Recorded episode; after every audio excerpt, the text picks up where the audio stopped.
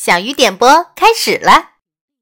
今天的故事是送给陈诗涵小朋友的。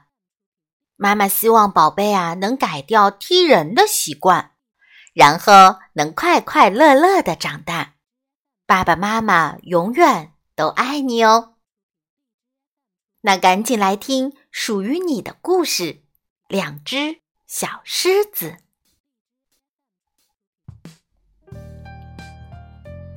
狮子妈妈生下了两只小狮子，一只小狮子整天练习滚、爬、扑、撕、咬，非常刻苦；另一只呢，却懒洋洋的晒太阳，什么也不干。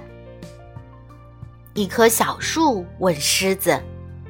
你怎么不学习点本领啊？懒狮子抬起头来，慢吞吞地说：“我才不去吃那苦头呢。”小树说：“那你以后怎么生活呢？”懒狮子说：“我爸爸和妈妈。”是森林中的大王，依靠他们，我会生活的很好。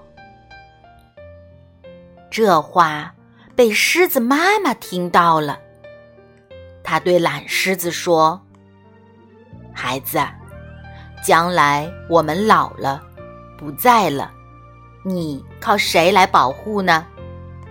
你应该学习生活的本领。”做一只真正勇敢的狮子。